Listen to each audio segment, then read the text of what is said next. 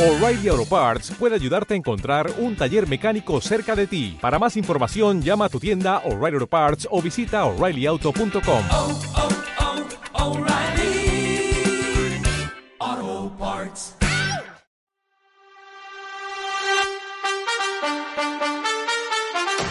Series, Derechos, películas, libros, igualdad, diversidad. Un espacio libre y seguro para ti en donde buscamos lo que no nos dicen los medios. sobre género, sexualidad, aborto y derechos. Bienvenidas, bienvenidos y bienvenides a La Yapa.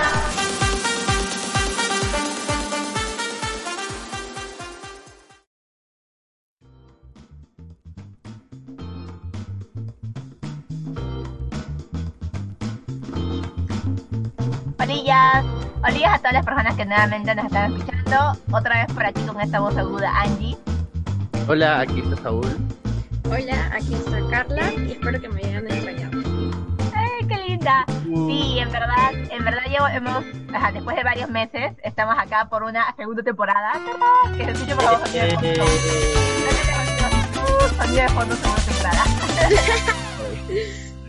Ah, Así que sí, en verdad nos hemos, nos hemos animado nuevamente a continuar con este pequeño proyecto que teníamos de la YAPA. Va a seguir con el mismo, con la- el formato va a seguir siendo el mismo.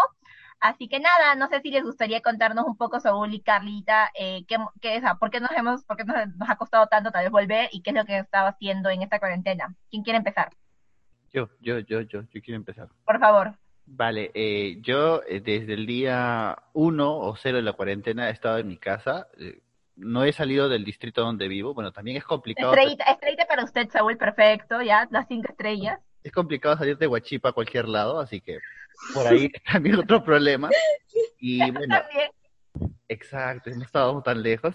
Y bueno, acá en casa hay muchas cosas que hacer. Ya acá las chicas han visto un poquito cómo es todo este espacio y cómo nos está costando en general aquí en mi casa arreglarlo.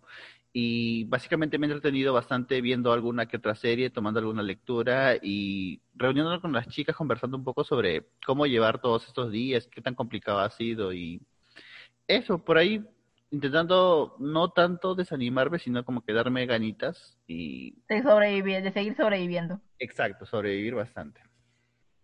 vale, estimado. Bella, ¿tú?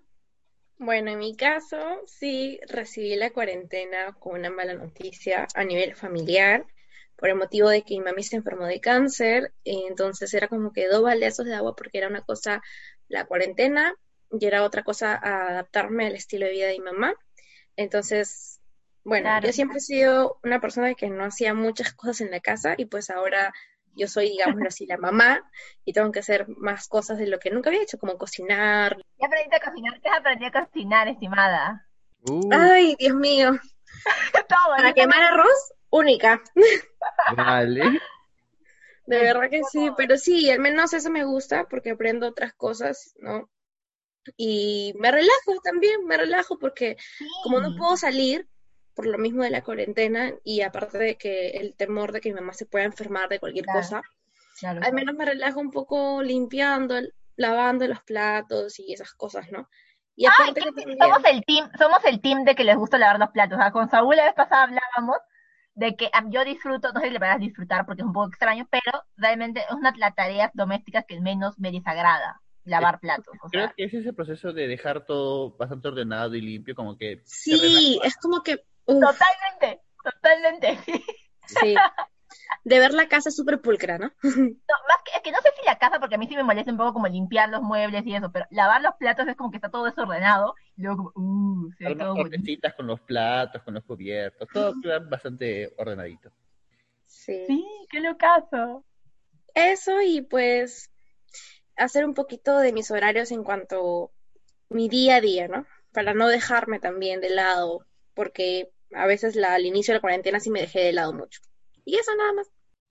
Ok, entonces retomando justo lo que decía Carlilla sobre mm, lo de cocinar, una de las cosas que entre mis privilegios en verdad puedo hacer porque tengo, aunque no estoy con trabajo, puedo estar en mi casa y tengo comida, entonces es el hecho de que aprendí a cocinar, porque realmente ya ahora sí sé cocinar cosas sin atún, sé hacer cosas como más entretenidas, incluso postres, así que es una cosa medio absurda, pero realmente pues es lo que mata el tiempo y además te desestresa pues bastante. Eh, además, como siempre recuerden, por favor, que somos el team de lavar los platos, en verdad nos disfrutamos bastante, así que eso tranqui por allí. Eh, y nada, en verdad a veces siento que la cuarentena nos ha me ha dejado a mí mucho, o sea, esto es como cuarentena obligatoria porque ahora estamos en cuarentena, pero opcional, a los que podemos estamos en cuarentena opcional, es el hecho de no, no, sobre, no, no sobrepensar mucho las cosas, en verdad, o sea, no, no explotarte la cabeza con que todo lo que está sucediendo y de que realmente no puedes hacer muchas cosas al respecto y quieres hacer mil cosas y no puedes, es como que si tu cuerpo no puede hacer las cosas, es como dale, dale el tiempo a lo que realmente necesite tu cuerpo, si quieres descansar, si no quieres hacer algo, puede realmente tiene la, tiene la disposición a hacerlo o no hacer lo que desee. Y pues nada, eso realmente fue como el resumen lo que estaba pasando y por fin este ciclo además terminó mi carrera universitaria, así que por fin, eso estoy muy feliz. Y, y nada, eso, eso ha sido como para significar la primera sesión.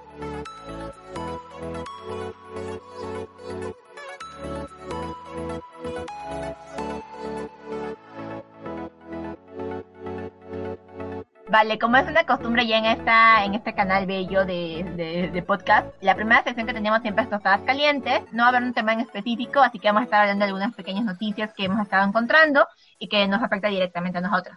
Uh, el primero es eh, el aumento de mujeres desaparecidas y la, el aumento de más en las llamadas de llamadas de emergencia de línea 100.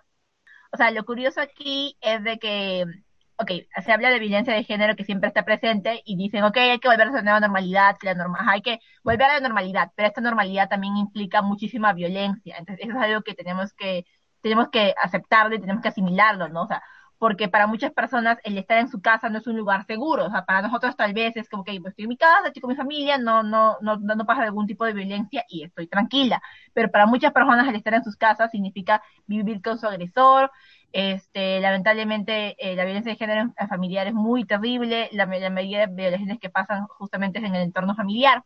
Entonces, para darles números exactos, es de que en estos, en estos, en estos días ha habido más de eh, 500 mujeres aparecidas y 50.000 llamadas este, a la línea 100, además. Y además que lo que me parece acá bien terrible es que ha habido 400 violaciones sexuales según el según Defensor del Pueblo y dícese de que supuestamente las personas que denuncian son un porcentaje muy bajo realmente. Entonces, este porcentaje que sale acá, o este número que sale acá, realmente es una, es una nadita de lo que realmente está sucediendo, ¿no?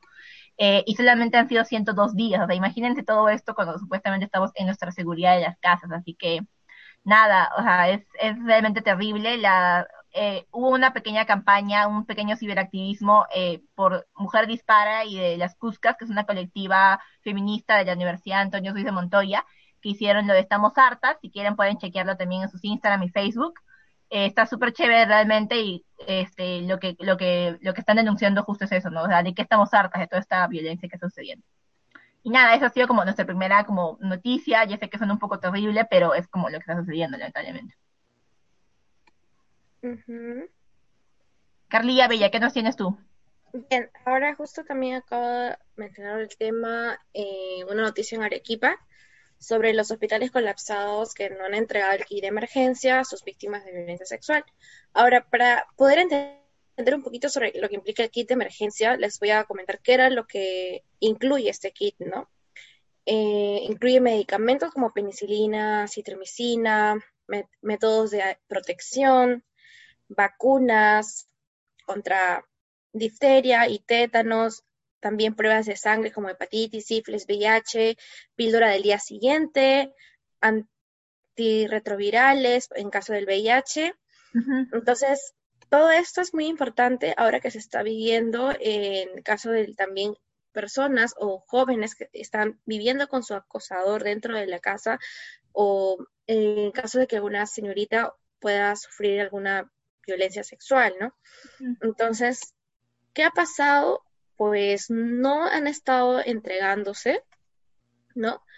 En, y Huayca ha hecho eh, la pregunta, en este caso al presidente Martín Vizcarra, sobre qué está Hace tiempo, hace pasando. tiempo. hace tiempo, hace un mes aproximadamente, y pues eh, lo único que se ha ha respondido, lo único que ha dicho es que no sabe, ¿no? Lo que ha estado sucediendo y no desconocía sobre el tema, ¿no? Sí. Y pues ahora este 28 de mayo, la Defensoría del Pueblo ha emitido un comunicado en donde señala que, ex- que existía un desconocimiento importante, en este caso de la directiva que aprobaba sobre este entrega del kit, ¿no? Y que también había un problema en el abastecimiento, abastecimiento de los medicamentos requeridos.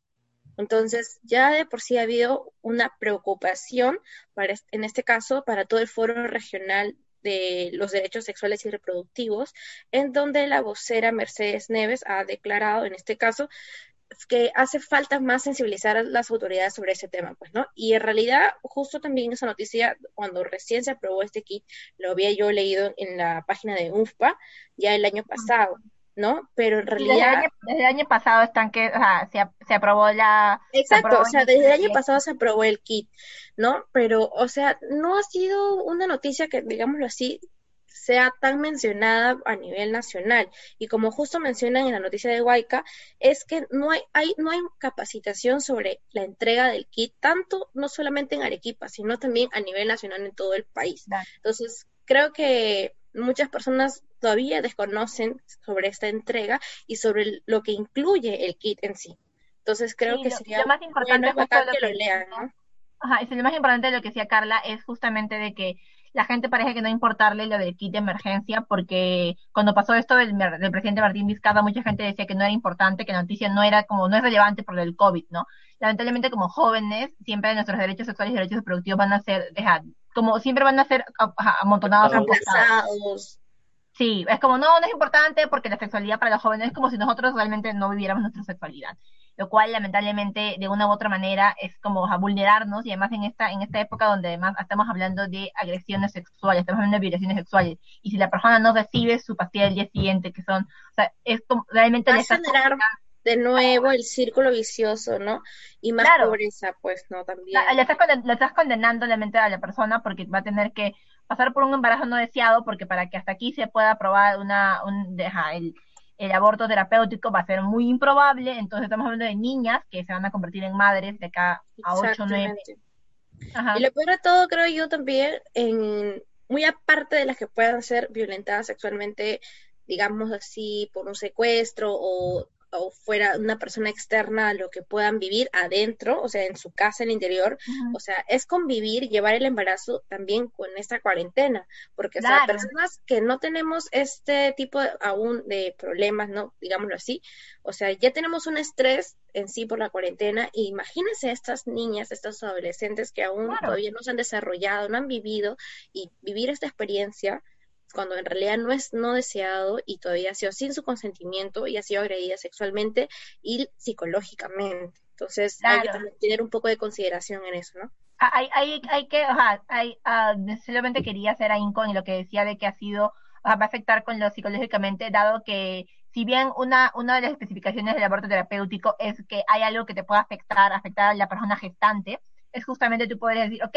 la- el afecto psicológico, ¿no? Pero lamentablemente este afecto psicológico aún no se comprueba como, ok, sí, o sea, no, no ha habido un caso que realmente diga, ok, esta persona tiene 12 años, es imposible que realmente no vaya a poder afectar psicológicamente, y lamentablemente el, o sea, el Ministerio de Salud se justifica en el hecho de que, uy, no, ya pasaron unos días, uy, te voy a dar, te doy la resolución, pero te doy la resolución cuando ya pasaron las 12 semanas. Entonces, lamentablemente ya no se puede hacer absolutamente nada, ¿no? Claro.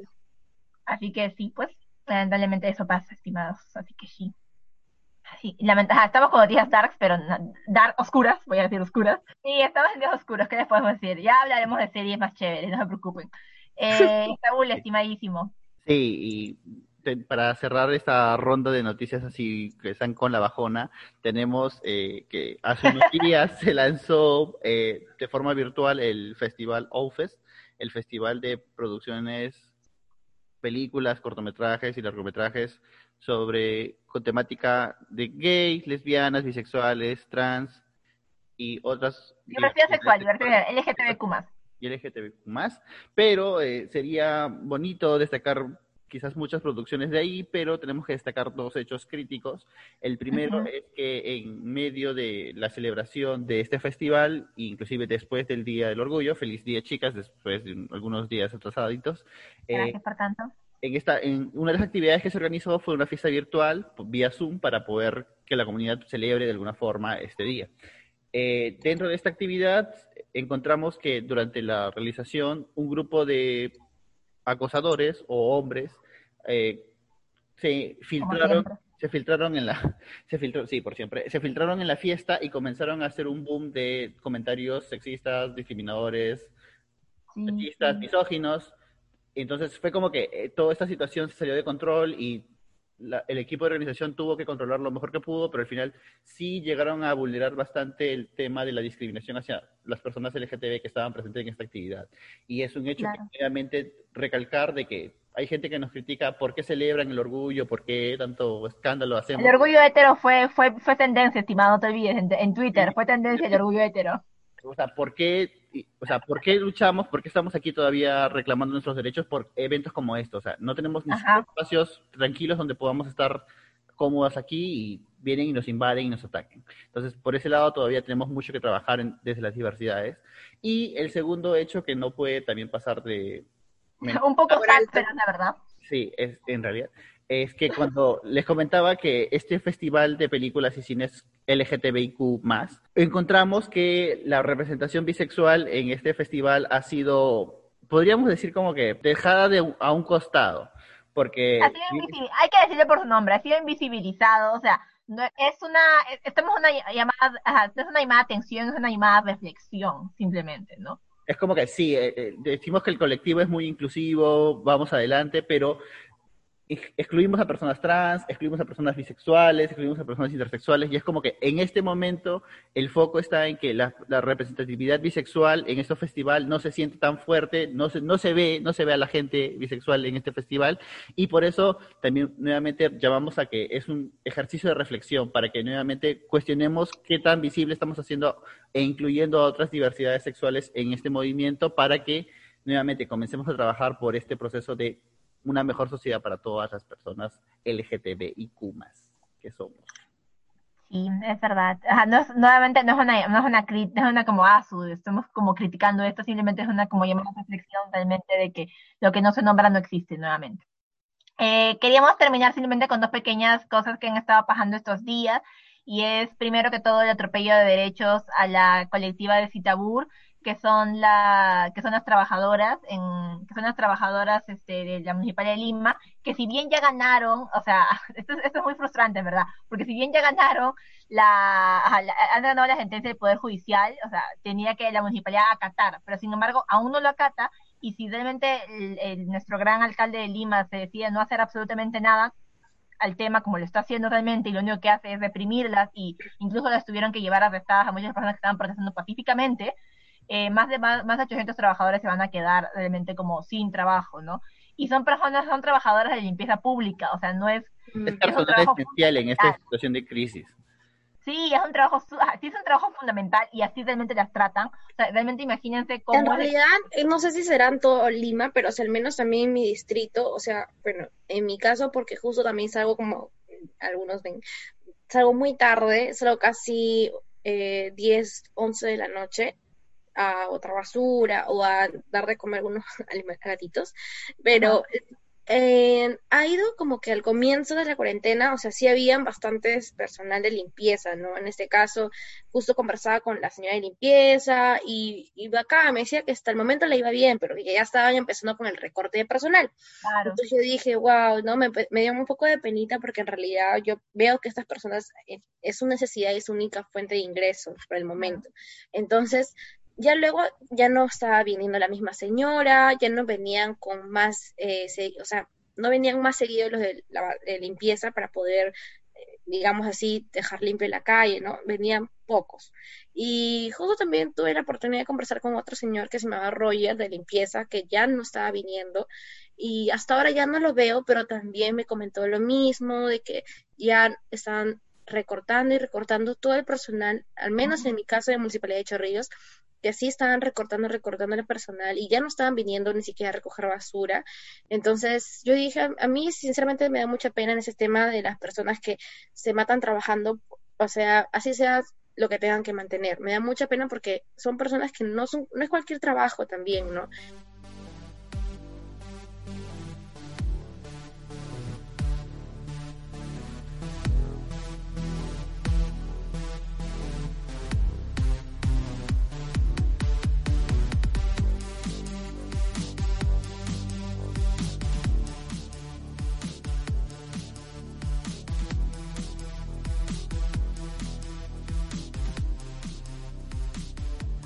Ok, entonces, siguiente sección, estimadísima.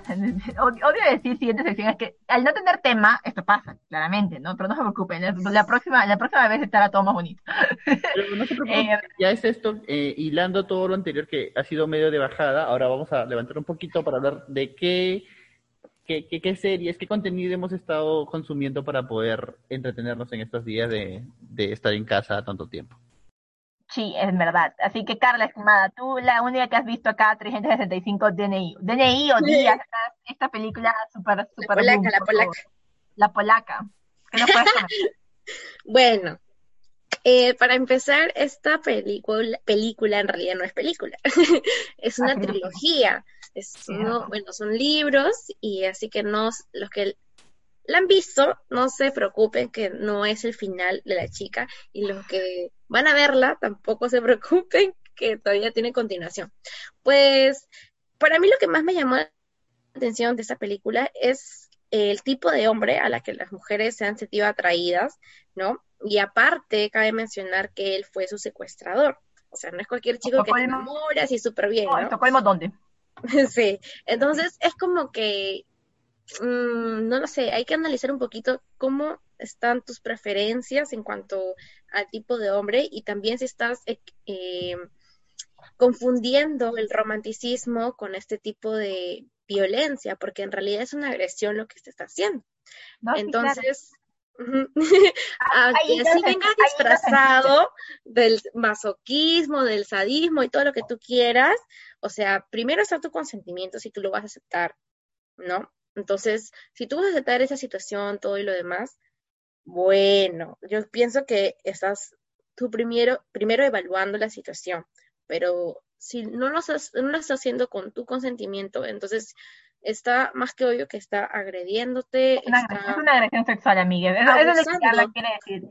Claro, o sea, está abusando de, de ti en sí, ¿ya? Entonces, eh, nada, solamente creo que eso sobre esa película y por lo demás, y bueno, si quieres ver por las escenas, las escenas fuertes, porque también es lo que veo que ha llamado mucho la atención, eh, pues sí, o sea, tiene muchas escenas sexuales en Hay que 50 puedes- hombres de Grey versión polaca. Sí, pero 50 sombras de Grey fueron muy suaves, creo. En cambio, acá es un, poquito más explícitas, como que, Sí, me imagino. como que No, más hardcore, es como que más hardcore ahí. no Interesante sé. información, cuénteme más. A mí lo que me sorprendió cuando estábamos averiguando sobre esta película era de que la directora, y la, ajá, la directora es mujer y, la, y las tres de las guionistas son mujeres. Entonces me sorprendió como que, guau, que eso fue como muy curioso porque normalmente las películas eróticas están dirigidas por hombres. Pero bueno, el único que yo quiero decir al respecto es de que a mí la película la vi en Net- no la vi en Netflix todavía, pero he visto que es para mayores de 16 años. He leído muchas cosas al respecto, pero lo único que puedo decir es que realmente debería estar como, por lo menos en Latinoamérica, Mayor mayores de de 18 años. 18. Claro, Sí. es como en un país donde no hay educación sexual integral, mínimo un mayor de 18, digo nomás, o sea. Claro, porque todavía eh, los jóvenes aún no son maduros sexualmente, entonces pueden, aún cometen el error de, como decimos, dijimos, de confundir el romanticismo con lo que podres- podría ser inconscientemente lo que es la agresión sexual o violencia, ¿no? En este caso. Sí, es verdad, estimada. Ya, bellísimo Saúl. Su turno, estimado. ¿Qué estaba viendo en cuarentena?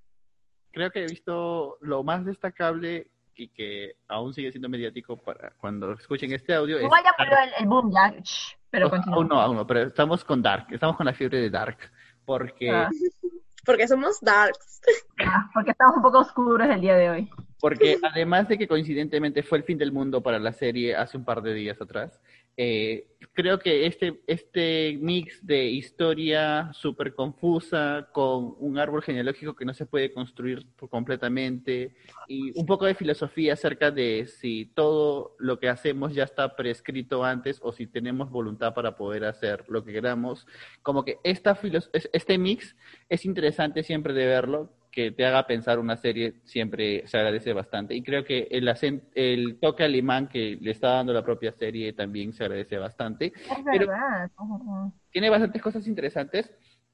Vamos a ver cómo cierra la tercera temporada. Mucha gente la está vanagloriando, entonces vamos a ver cómo por ahí termina, porque aún estamos pendientes de ver. Y quizás un punto interesante y rescatando lo que este, este mini hilo que se ha creado entre las series que vamos a ir recomendando es el tema de la educación sexual, porque algo que destaco bastante es que los jóvenes ahí presentes en la serie tienen relaciones sexuales, que ya el tema de incesto es otro, ese es otro, ese es otro, es otro tema, ese es pero es otro- verdad, es verdad. Ese es otro tema, por favor. Pero Cabe la- mencionar que no tenían el conocimiento.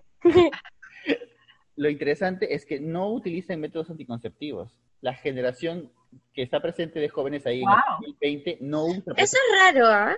Es Porque ahora Netflix está sacando muchas series o películas inclusive en donde están mencionando que estaban utilizando el, el preservativo menos. se nota, o sea, se nota dicen, o sea, antes de tener relaciones, dicen que sean jóvenes, están diciendo tienes preservativo, una cosa así, pero en esta película, o sea, no han sacado para nada, absolutamente nada. no, Es como que disfrutan su sexualidad sumamente, no sé si irresponsable, pero sumamente libre, ¿no? Claro, y es como que no usan el- Queremos, queremos pensar que se han ligado las trompas todas y o se han hecho la vasectomía.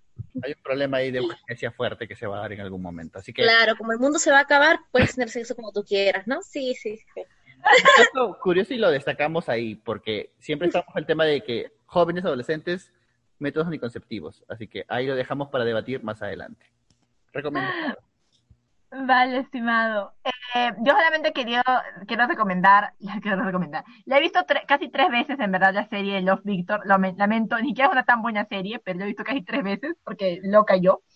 Eh, Love Victor es como la continuación, más o menos, de Love Simon, que es una historia de, de com- coming out of age, que sería en español como conociendo tu identidad, conociendo tu quién eres en la vida, entre comillas. Es como, ok, este, no me gustan las mujeres, me gustan tal persona, es como, a ver, identificarte quién eres, ¿no? En la secundaria, que es una historia como que ya, ok, ya la he visto miles de veces, pero lo hermoso, por así decirse, es que realmente es la primera serie que es como masiva y el protagonista es latino y es homosexual.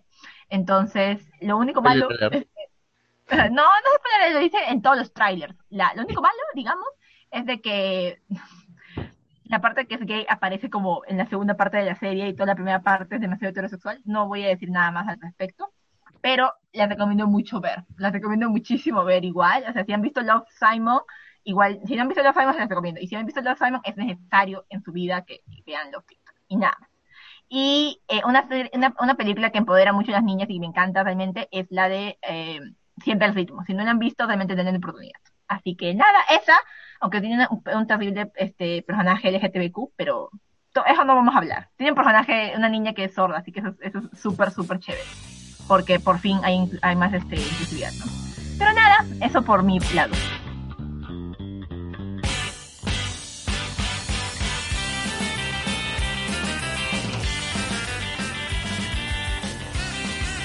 Ok, entonces en la sección final tenemos simplemente algunas pequeñas reflexiones y recomendaciones en verdad, porque como habíamos dicho, esta, esta, este primer capítulo no tiene una temática, jeje. Así que Carlía, ¿qué nos puedes comentar? Bien, chicos, yo quería comentarles por ahora que en esta cuarentena ha incrementado las ventas, bueno, vía online, debido a que la cuarentena no se, no nos ha permitido, en este caso, los comerciantes, ¿no? Eh, poder realizar sus ventas con total normalidad en las tiendas, ¿no? O en este caso algunos vendían en las calles y pues lo que he estado viendo en las redes sociales, en Facebook, hay grupos, algunos de distintos eh, distritos, ¿no? En donde realizan las ventas de sus productos, ¿no? Independientemente de lo que tal vez algunos también vendían anteriormente. Entonces, lo único que sí quisiera darles algunas sugerencias es que algunos sean un poquito más o traten de ser un poquito más profesionales en cuanto a las ventas para que las personas, el público en sí pueda confiar en cuanto a la llegada del producto para que eh, pueda llegar bien a casa, ¿no? Como se está prometiendo en este caso vía web. Entonces, recordemos que también tanto para ustedes es nuevo estas ventas eh, vía online como también para las personas que van a hacer la compra, porque algunos no tenían tanta costumbre como anteriormente se hacían las ventas por Mercado Libre, etcétera, a que ahora se hace por necesidad, pues, ¿no? Claro, bueno, está bien. Hay mucha gente que igual ya antes compraba por online, pero igual eh, es, es, imposi- es imposible negar de que ahora todo es, o sea, no solamente la vida es online, sino que las compras ya, ajá, ya sea por todo tú, ya sea cosas como súper cotidianas, como electrodomésticos o cosas más fuertes, ¿no? que también clican todo. Recordar que han recibido su AFP y la mayoría se ha disparado en comprar bastantes productos est- o electrodomésticos.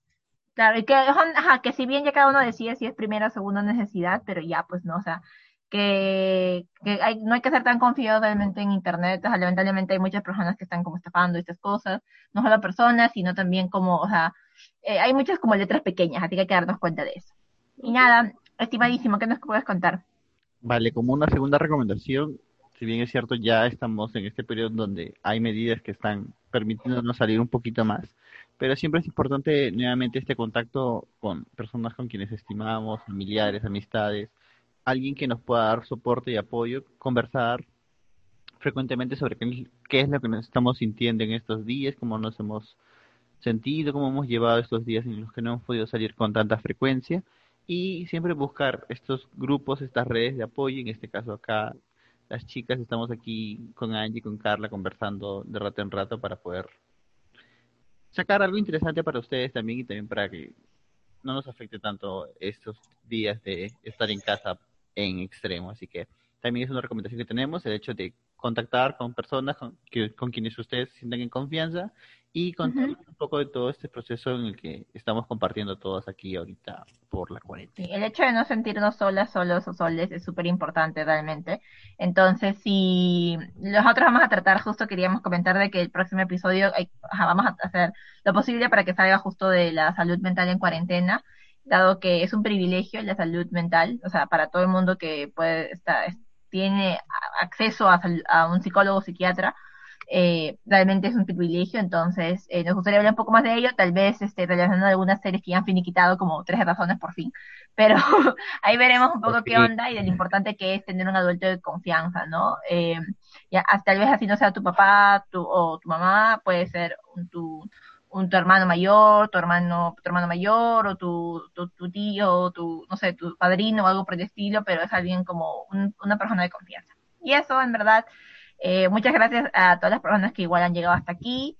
Y eso, en, verdad, ojalá que la próxima semana igual nos puedan escuchar con ya con una programación y una temática más específica. Y nada, un abracillo mega virtual y sororo a todo el mundo. Sí, gracias y cuídense mucho y estamos viéndonos la próxima semana, así que atentas, atentos, Viéndonos. atentos a esa nueva temporada, así que cuídense. Un abrazo. Bye, cuídense. Besitos.